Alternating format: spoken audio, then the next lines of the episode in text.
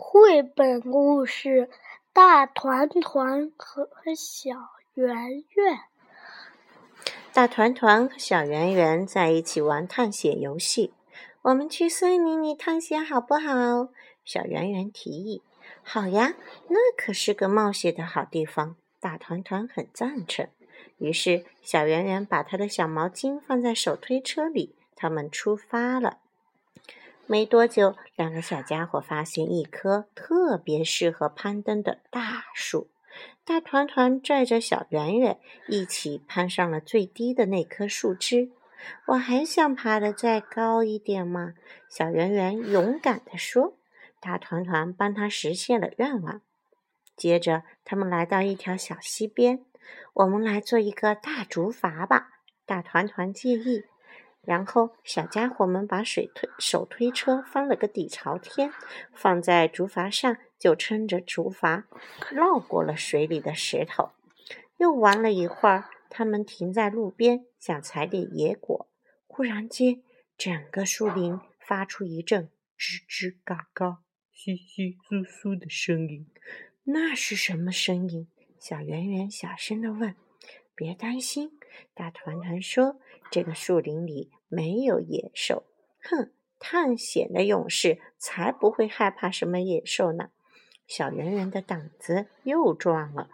他们一起走到树林更深处，大团团给自己和小圆圆搭了一个叶子小屋，浓浓的黑影在屋前的树丛中晃动。有谁在外面？小圆圆小声的嘀咕：“别担心。”大团团说：“这个树林里没有坏巫婆。”哼，探险的勇士才不会怕什么坏巫婆呢！小圆圆的精神头又足了。又向前走了一段，勇士们来到一棵巨大的空心树下。小圆圆爬了上去，往树洞里面瞅。我觉得这个大妖怪的房子。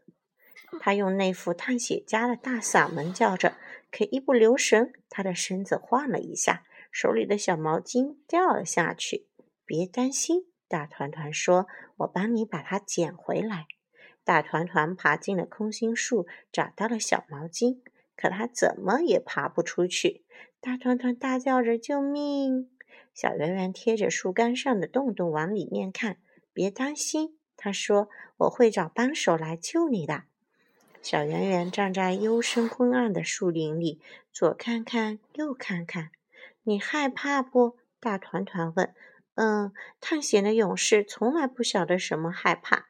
小圆圆说着，打了个哆嗦。大团团抓起自己的手套，从树洞里抛了出来。戴上这个，小圆圆，他说，你会觉得暖和点。小圆圆独自上路，穿过森林。他来到大团团搭的小屋前面，阴森森的影子正在四下里乱摇。忽然，小圆圆觉得自己一点勇气也不剩了。他想大声唱支歌，能吓退坏巫婆的歌。可是他的声音却小得像蚊子哼。他是不是害怕了？这时，大团团正孤零零的一个人坐在空心树里，盯着树洞外面的一点点光。也许。这儿真的是大妖怪的房子，他自言自语。也许妖怪正准备回来吃午饭。忽然，大团团觉得自己不是那么勇气十足了。他想哼哼一支小调，可是他的声音却直打颤。他是不是也害怕了？嗯。你假如一个人在那大树林里边，你会害怕吗？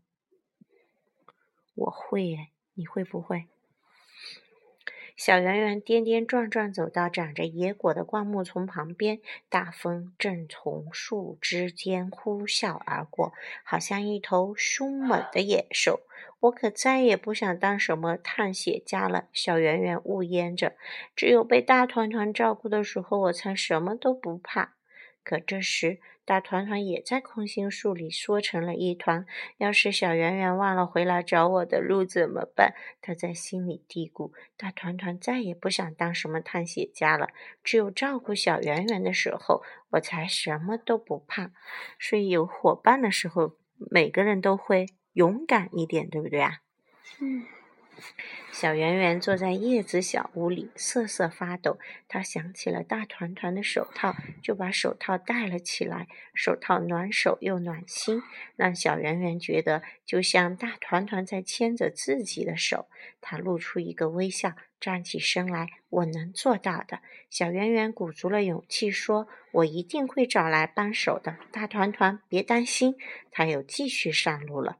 空心树洞里，泪珠儿从大团团的脸上滑落。他顺手抓起毛巾来擦眼睛，毛巾柔柔软软，抱着真舒服。